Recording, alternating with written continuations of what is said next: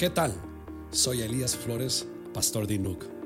Gracias por escuchar nuestro podcast. Esperamos que este mensaje te inspire a seguir creciendo en tu relación con Cristo. Disfruta el mensaje. Voy a hablarte por 20, 25, 30 minutos. Vamos a orar. Abre tu corazón para que lo que Dios, la palabra que Dios va a sembrar en tu corazón, la puedas escuchar, la puedas atesorar en tu corazón y puedas ponerla por obra. Aprovechemos este lugar, aprovechemos esta iglesia. Aquí hay pastores, aquí hay líderes, aquí hay muchas personas que pueden ayudarte con alguna pregunta, con alguna curiosidad. Al final del servicio nos vamos a quedar acá para que tú puedas hacer alguna pregunta, qué libro de la Biblia necesitas leer, en qué te podemos aconsejar, qué te podemos ayudar y si todo está bien en tu vida, puedes pedir oración. Vamos a estar al frente al final. Si tú necesitas oración, queremos orar por ti, queremos aconsejarte de cómo leer la Biblia, qué libros puedes leer, queremos ayudarte, queremos aprovechar este lugar y por eso Dios te ha traído a una iglesia donde hay pastores y líderes que tú mismo puedes aprovechar. La semana pasada, pastor, pastora, la semana pasada hablábamos del fruto del Espíritu Santo. Y en el libro de Gálatas, un libro escrito por el apóstol Pablo, el hombre que tuvo un encuentro con Jesús, él nos escribe y el apóstol Pablo le escribe a la iglesia de Gálatas una iglesia que se había apartado. Pablo le escribe este libro y le dice, y cuando le escribe este libro, ni siquiera los saluda, ni siquiera ora por ellos, porque era una iglesia que se había desviado, era una iglesia que estaba poniendo cosas de los judíos para ser parte de la salvación. Y en Gálatas 5:22 y 5:23, Pablo les dice cuáles son las obras de la carne. Las obras de la carne son 17. Tú te puedes tomar el tiempo y las puedes leer. 17 son las obras de la carne. Pero también Pablo le dice cuál es el fruto del Espíritu. Y el fruto del Espíritu está ahí, amor, gozo, tú lo puedes leer. Y el aspecto que sobresale primeramente en el fruto del Espíritu es el amor. De ahí se desprende todo del amor. Y si tú puedes leer las primeras tres, amor, gozo y paz, esas tienen que ver con Dios. Amor, gozo y paz, las primeras tienen que ver con Dios.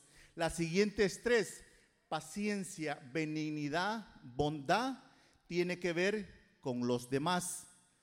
Benignidad, bondad y fe tiene que ver con los demás. Las próximas tres, mansedumbre, fe, fe, mansedumbre y templanza, tiene que ver con nosotros mismos.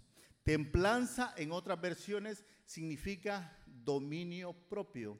Hay personas que están confundidas y piensan que templanza significa demonio propio. No es demonio propio, es dominio propio. Tener la capacidad de entender, la capacidad de hablar, la capacidad de reaccionar, la capacidad de contestar y cómo y cuándo tenemos que contestar. Pero ahora viene el discípulo amado, Juan el discípulo amado.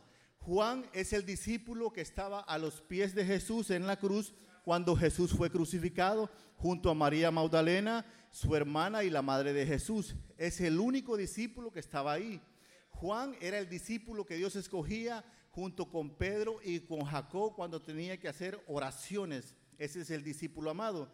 Y en primera de en Juan 15, Juan 15, 1, que es donde vamos a comenzar la enseñanza de hoy, en la meditación de hoy, Juan 15, 1 comienza diciendo, este es Juan hablando, pero también el Espíritu Santo guiando a Juan.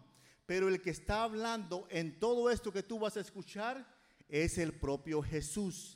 Las palabras que tú vas a ver ahí, a diferencia de dos, de dos versículos de la Biblia, son de Jesús. Y este Jesús hablando, Jesús dice, yo soy la vid verdadera y mi Padre es el labrador. Jesús dice, yo soy. Jesús dice las mismas palabras que dijo Dios a Moisés cuando Moisés le preguntó, si me preguntan quién me envió, ¿quién les digo que soy? Y Dios les dijo, Dios le dijo, diles que yo soy, el que soy. Este es Jesús hablando, este es Jesús hablando a los discípulos.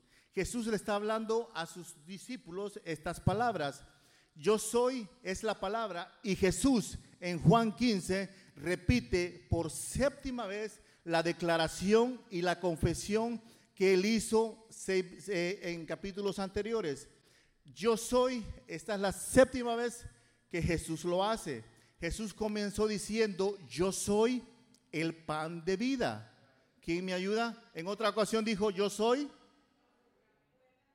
yo soy el camino. En otra ocasión dijo, yo soy, yo soy la puerta. En otra ocasión dijo, yo soy la luz. Los de este lado. En otra ocasión dijo Jesús, yo soy,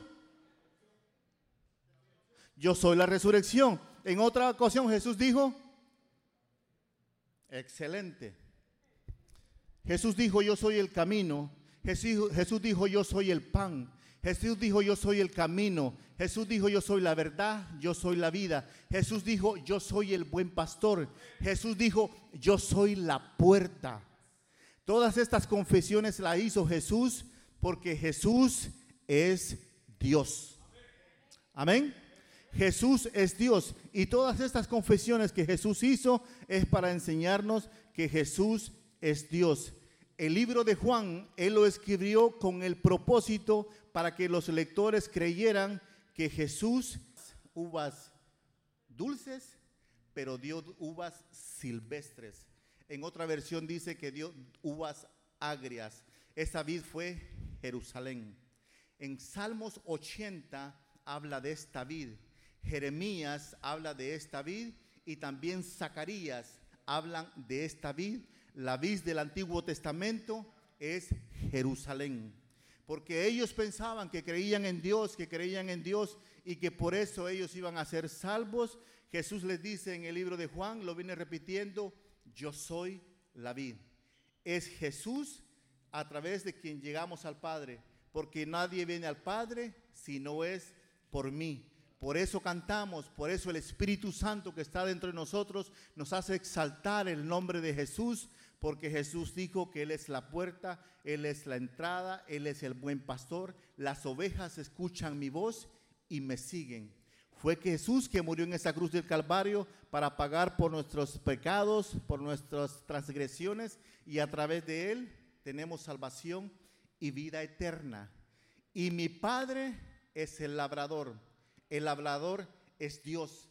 El labrador es el agricultor. El labrador es el que no trabaja, el que nunca deja de trabajar.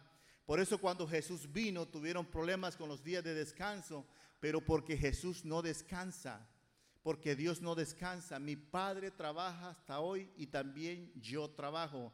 El número dos y el tres, todo pámpano que en mí no lleva fruto, lo quitará. Y todo aquel que lleva fruto, lo limpiará para que lleve más fruto ya vosotros estáis limpios por la palabra que os he hablado. La vid falsa era Jerusalén en el Antiguo Testamento. Ahora Jesús lo compara con la vid.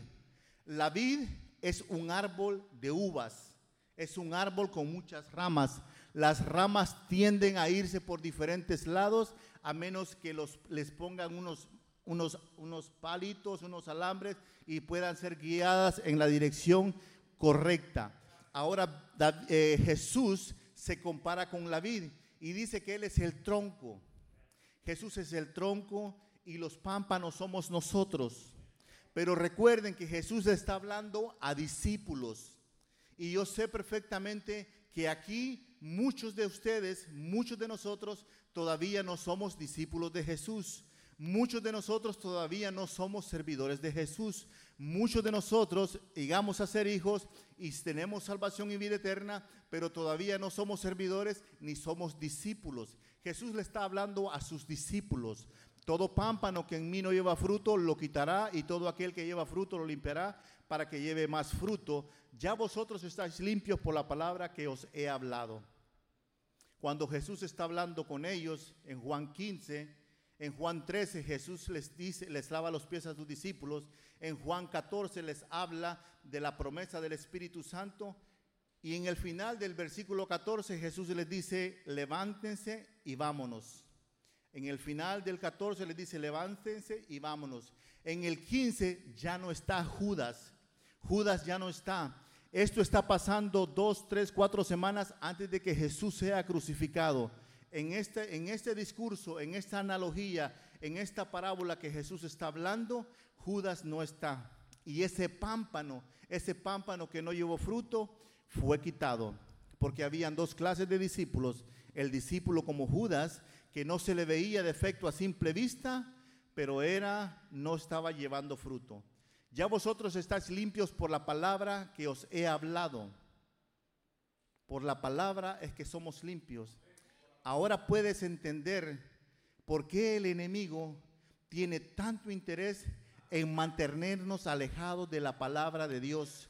¿Por qué nos cuesta tanto leer la palabra de Dios? ¿Por qué nos cuesta tanto leer la Biblia? Porque ahí está, ahí está la clave. Y a veces pensamos que las situaciones o cosas, me quiero referir a, ser, a, estar cortado o a no llevar fruto o a limpiarnos. Dios es el labrador, Dios es el que nos limpia. Y hay situaciones, hay circunstancias que pasamos que pensamos que es porque Dios está enojado con nosotros. En segunda de Corintios, en segunda de Corintios 1, 8 y 9, Pablo habla de las aflicciones. Pablo habla de las aflicciones y esto es lo que dice, porque hermanos, no queremos que ignores acerca de nuestra tribulación que nos sobrevino en Asia, pues fuimos abrumados de manera abrumados sobremanera más allá de nuestras fuerzas, tal modo que aún perdimos la esperanza de conservar la vida. Pero tuvimos en nosotros mismos sentencia de muerte. ¿Para qué fue la sentencia de muerte? Para que no confiésemos, que no confiásemos en nosotros mismos, sino en el que resucita a los muertos. No es con nuestro esfuerzo, no es con nuestra fuerza, no es con nuestro poder. Y Dios permite que pasemos situaciones tan difíciles y nos lleva hasta el fin de nosotros mismos para que podamos confiar, para que podamos poner nuestra confianza en Jesús.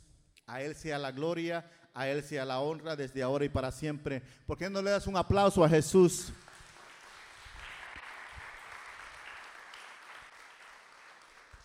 En Hebreos 12:11, es verdad que ninguna disciplina al presente parece ser causa de gozo, sino de tristeza, pero después da fruto apacible de justicia a los que en ella han sido ejercitados. Romanos 8:28. Todos los que nos pasa a nosotros, cualquier situación en la que nosotros pasamos, no es que Dios quiera matarnos, Dios, quiere limpiarnos, Dios quiere podarnos para que no confiemos en nosotros mismos. La disciplina tiene que ver mucho con la podada, con la limpiada. Dios no está enojado, Dios quiere que aprendamos a confiar en Él. El siguiente.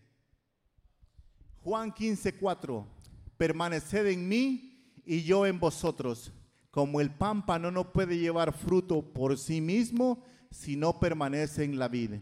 Así tampoco si no permanecéis en mí.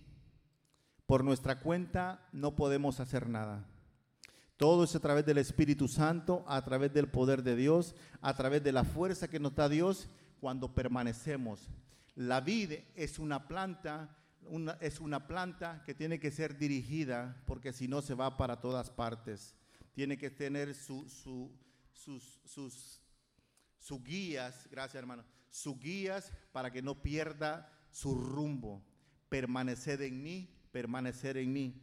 Este es el tronco, nosotros somos las ramas y el fruto, el fruto que quiere que Jesús llevemos, que Dios quiere, no va a ser con esfuerzo propio, va a ser a través de la vida que recibimos cuando permanecemos en Jesús. 5.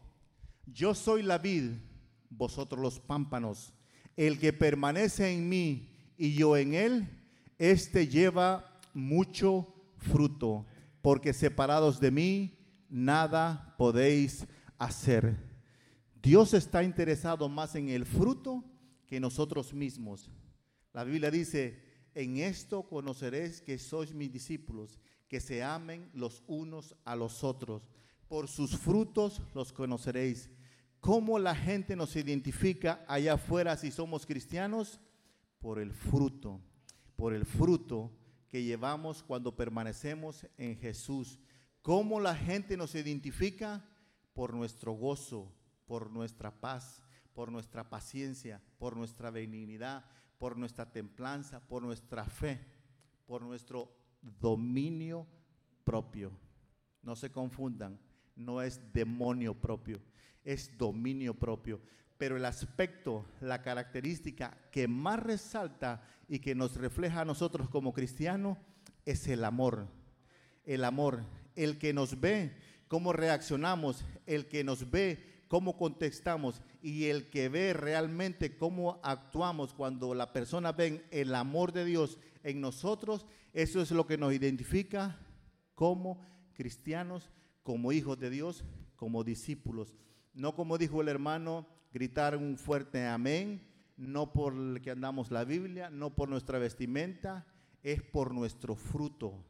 Y la gente, que nos conoce, la gente que nos conoce, la gente que trata con nosotros, tiene que ver ese amor en cada uno de nosotros. Es el primer aspecto, la primera característica, y todo viene del amor. Siguiente.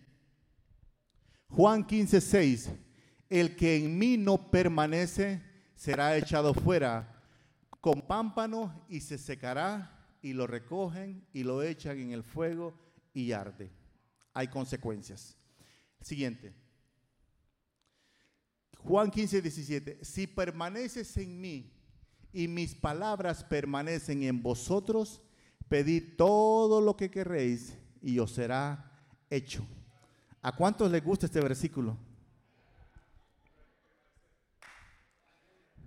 El versículo dice, si permaneces en mí, Jesús es el tronco, nosotros somos las ramas, si permanecemos en Jesús. Y mis palabras, las palabras de Jesús, las palabras de Jesús permanecen en vosotros. O sea que cuando vamos a orar y vamos a pedir, vamos a pedir con las palabras de Jesús. No vamos a pedir con nuestras palabras, vamos a pedir con las palabras de Jesús. Entonces, pedid todo lo que queráis y os será hecho. Hay un beneficio. Yo siempre he dicho, y siempre he pensado, y siempre lo he dicho, pero no me haga caso, esto no está en la Biblia, esto es cosa mía. No lo escriba. Pero yo acostumbraba siempre a decir, te doy la gloria, te doy la honra, te damos gloria. Y yo decía, te doy, ¿cómo? si la gloria no es mía, porque yo se la voy a dar a Él. Pero yo siempre decía así, te doy la gloria y te damos la honra. Y yo siempre pensaba, si la gloria no es mía, la gloria es de Él. La gloria es de Él. La gloria es de Él. La gloria es de Dios. O alguien tiene gloria. Dios es celoso. Dios no comparte su gloria con nadie. Ahora yo cambié, ahora digo, tuya es la gloria, tuya es la honra desde ahora y para siempre. ¿Saben cómo le damos la gloria a Dios? ¿Saben cómo nosotros le damos la gloria? En esto es glorificado mi Padre, en que llevéis mucho fruto y seáis así mis discípulos. Yo le puedo decir aquí pasar toda la tarde diciendo te doy gloria, te doy gloria, te doy gloria, te doy gloria, te doy gloria. Pero me van a conocer por mi fruto. Por eso cuando recomendamos a alguien y siempre decimos, Él ha dado fruto, Él ha dado fruto, Él ha dado fruto, ellos han dado fruto. En esto es glorificado mi Padre, que llevéis mucho fruto y seáis así mis discípulos. Ser discípulo es el resultado de una vida de permanecer en Jesús, de una vida pegado al Señor. Pero ¿qué significa permanecer? ¿Cómo permanecemos? No lo tengo en el versículo, no está ahí, pero está en 15:10. Un mandamiento nuevo les doy, que se amen los unos a los otros. ¿Qué significa permanecer y cómo permanezco? Anoten, o memoricen. Lectura de la palabra. El hermano decía ayer, lectura de la palabra a diario. Oración con el Señor, comunión con el Espíritu Santo a diario. Oración a diario, intercesión a diario. Coinonía, compartir con los hermanos. El Salmo 33 dice, mirad cuán bueno y agradable es que los hermanos convivan juntos en armonía. Y menciona las barbas de Aarón y eh, menciona el monte de, de Obed, pero al final del Salmo 33 dice que ahí donde los hermanos se reúnen, ahí donde los hermanos se juntan, ahí Dios manda bendición. Ahí es donde, el donde Dios manda bendición.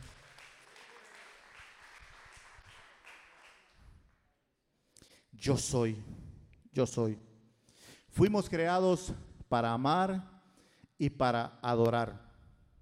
Eso fue lo que dijo Jesús en la tercera tentación. Amarás al Señor y solo a Él adorarás y a Él servirás. Hemos sido creados para amar y para tener relación con Dios.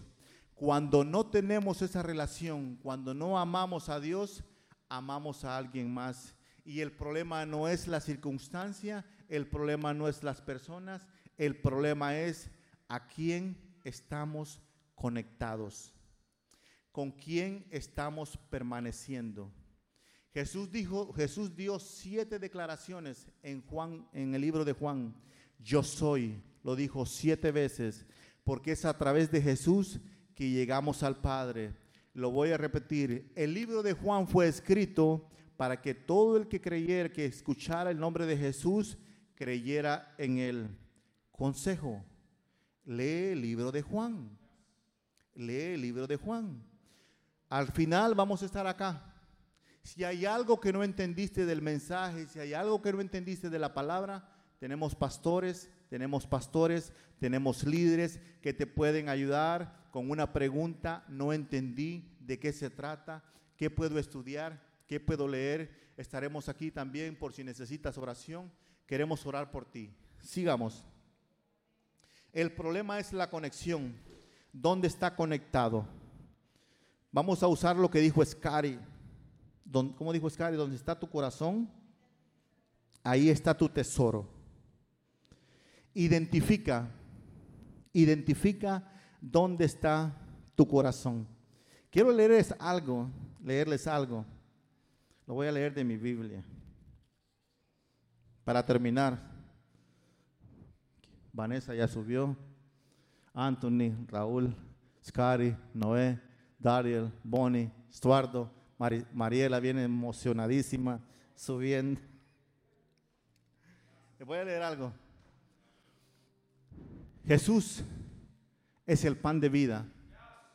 Jesús es la puerta. Jesús es el buen pastor. Jesús es la luz. Y ahora dice que Jesús es la vid. Alejados de Jesús, nada podemos hacer. Pero todo esto comienza por reconocer. Todo esto comienza por reconocer. Cuando iban a pedir a la mujer adúltera y Jesús le dijo, mujer, ¿dónde están los que te acusan? Le dijo, ¿quiénes la acusan? El, el que esté libre de pecado es que tire la primera piedra y nadie tiró la piedra, desde el más grande hasta el más joven fueron tirando la piedra porque los más grandes, los más adultos somos los que tenemos más pecados. Y Jesús le dijo, ¿dónde están los que te condenan? Y ella le dijo, no estás, se han ido, ni yo te condeno, vete y no peques más. Más adelante se encontró Jesús con estos hombres y les dijo, y conocerán la verdad y la verdad os hará libre. Y ellos le dijeron, nunca hemos sido esclavos de nadie. Cuando en ese momento eran esclavos de los romanos y habían sido esclavos de alguien más. Comienza por reconocer. Mira lo que dice Malaquías 3. Te lo voy a leer de mi Biblia. Malaquías 3 dice esto. Habla de los, habla de los diezmos. Pero escucha esto. Porque yo Jehová no cambio.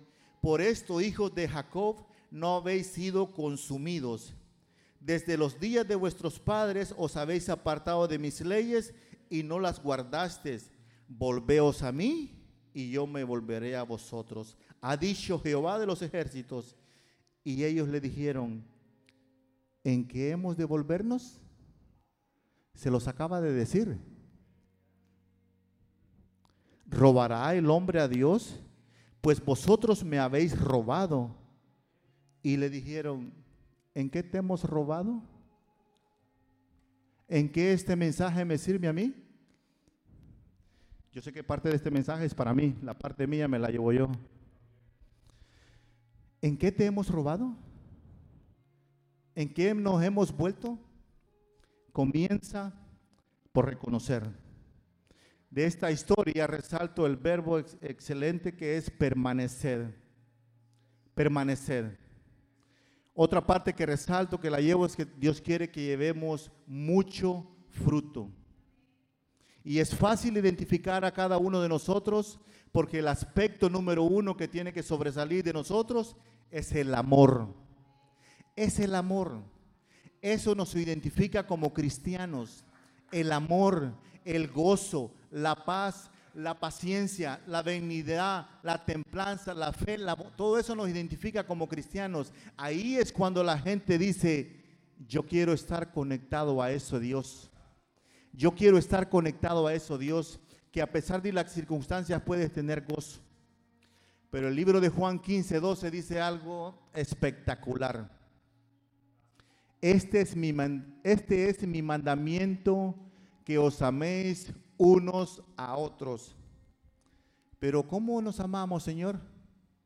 Está ahí. Está en la Biblia. Como yo os he amado. Como yo os he amado. ¿Quieres ser mejor esposo? Permanece en Jesús. ¿Quieres ser mejor esposa? Permanece en Jesús. ¿Quieres ser mejor hijo? Permanece en Jesús. ¿Quieres ser mejor amigo? Permanece en Jesús. Permanece en Jesús. Permanece en Jesús. Señor, creemos que somos buena tierra y que cada palabra que el Espíritu Santo, cada mensaje que el, Señor pone en nuestros corazones, será, crecerá, dará fruto al ciento, al sesenta y al treinta por uno. Hoy el Señor nos ha entregado una palabra a cada uno de nosotros y la palabra es a través de las mismas palabras del Señor Jesucristo cuando dijo permaneced, permaneced. Él quiere que llevemos mucho fruto y que seamos así sus discípulos. ¿Por qué no te pones en tus pies? Vamos a adorar al Señor. Pero hoy Dios, a través de la Biblia, a través del discípulo amado, a través del Espíritu Santo, a través del mismo Jesús, nos ha hecho una invitación. Y la semilla, la palabra que Él ha puesto en nuestros corazones es permanece. Permanece. Permanece amarrado, conectado. Identifica a qué estás conectado. Dependiendo de lo que estés conectado, ese fruto vas a llevar. Permanece. En esto es glorificado mi Padre, que llevemos mucho fruto y seamos así sus discípulos. Este mandamiento nuevo les doy, que se amen como yo los he amado. Vamos a adorar al Señor, pero para adorar al Señor necesitamos que el Espíritu Santo le ayude a nuestro espíritu, porque el que adora al Señor es el mismo Dios dentro de nosotros. Es el Espíritu Santo que nos hace exaltar el nombre de Jesús. Es el Espíritu Santo el que nos hace levantar las manos. Es el Espíritu Santo, es el que nos hace cerrar los ojos. Es el Espíritu Santo, es el que nos hace cantar, alabar y exaltar el nombre de Jesús. Vamos a adorar, vamos a cantar, vamos a dejar que el Espíritu Santo exalte, adore al único que es digno de alabanza y adoración.